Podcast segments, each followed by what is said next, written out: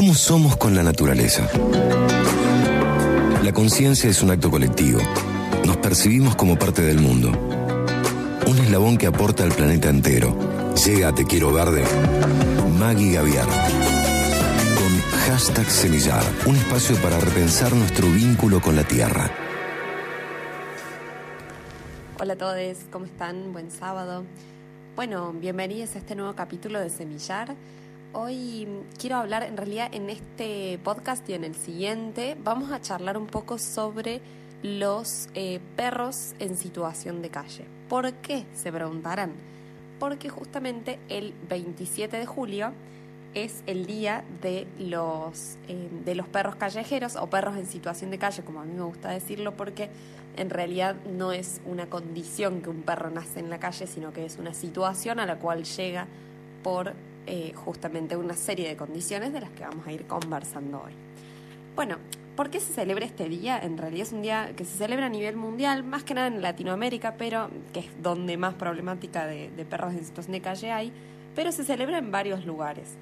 Em, y el motivo es porque justamente como todas las efemérides surgen por la iniciativa de alguna persona, como para visibilizar la fecha, y justamente una persona chilena que se llama Ignacio Gac, en el año 2008, em, este em, tal Ignacio Gac era un joven chileno, estudiante de periodismo, propuso justamente que se conmemorase el Día Internacional del Perro Callejero o, como les decía yo, los perros en situación de calle.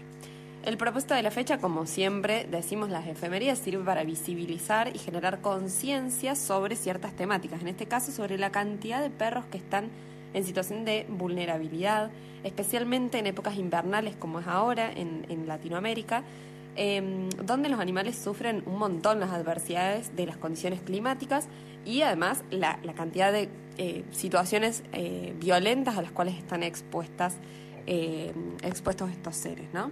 Bueno, y vamos a ir un poco más en concreto acá a la situación en Argentina.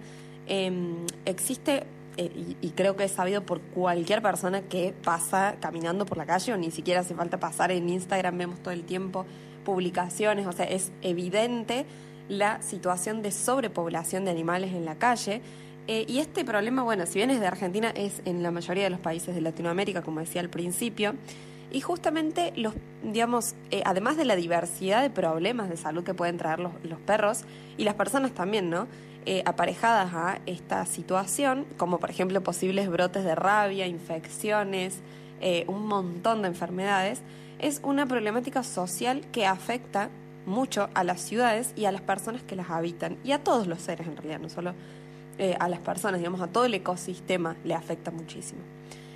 miles de animales fueron históricamente domesticados y educados por la humanidad para su servicio o capricho, si, si repasamos un poco la historia, no sé, de, digamos, de, desde la edad medieval, eh, e, de esa época en adelante, y antes también seguramente, pero desde esa época hay muchos datos concretos, eh, estos animales fueron criados y reproducidos sistémicamente para acompañamiento o para alguna situación específica vinculada a necesidades eh, de animales humanos, ¿no? Entonces, eh, como decía antes, fueron domesticados y educados por la humanidad para su servicio o para capricho, porque muchos animales también de raza, obviamente, eran domesticados para eh, acompañar o para simplemente existir, para que eh, para generar algún tipo de divertimento o alguna cosa con las personas humanas.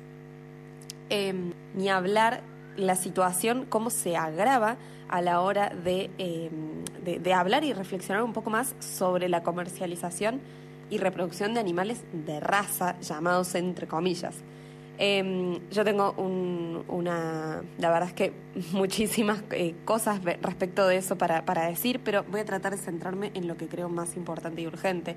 Y es que cada vez que una persona decide comprar un animal para incorporarlo a su familia, está alimentando la explotación de una perra, hembra, a tener crías sistémicamente, mientras que deja de lado, aparte, digamos, no solo genera una, situación de malestar en una perra hembra, que es explotada y violada para poder eh, reproducir crías y que una persona humana gane dinero a través de eso, sino que también deja de lado la oportunidad a un perro que está en situación de calle, como vemos que hay miles, eh, a tener una familia, digamos, y, justamente así se continúa perpetuando su vida en, la desidia y en la total exposición y vulnerabilidad. Ni hablar de que la, justamente la reproducción de perros de raza no es natural. Por eso justamente eh, a partir de cada eh, raza, digamos, y está estudiado y se puede, y es muy evidente, cada perro y cada raza, digamos, tiene aparejada una enfermedad genética que se le llama, o es como, son más propensos, por ejemplo, los bulldog francés a tener enfermedades respiratorias, los dálmatas a tener problemas de audición, los ovejero alemán a tener problemas de cadera, y esto es muy evidente y se puede chequear. Y justamente los perros mestizos o los perros de calle o los perros de, que no tienen raza, Em, no tienen tanta, tanta probabilidad de tener esas enfermedades porque justamente no están cruzadas entre, entre hermanos y, así para arriba, ¿no? entre mismas, em, entre, genéticas eh, similares. Entonces, bueno, además que esto no es natural, ¿no? Bueno, justamente la idea del, del, podcast de hoy era poder como compartir y visibilizar un poco esta problemática y la idea es que en el capítulo siguiente, es decir, el sábado que viene, podamos profundizar un poco sobre propuestas o, bueno, qué podemos hacer respecto a esta problemática, que no pasa únicamente por, bueno, adopto un perro, sino hay muchísimas otras cosas para hacer. Em, hay muchas maneras de involucrarnos, así que bueno, les invito a que la semana que viene también se sumen, nos puedan escuchar y puedan, bueno, también acercarnos sus propuestas, obviamente, y sus ideas, si es que, o, sus experiencias, si es que realizan algún tipo de, de acción respecto de, este, de esta problemática y este tema. Así que bueno, les dejo un saludo y espero que tengan un muy lindo sábado.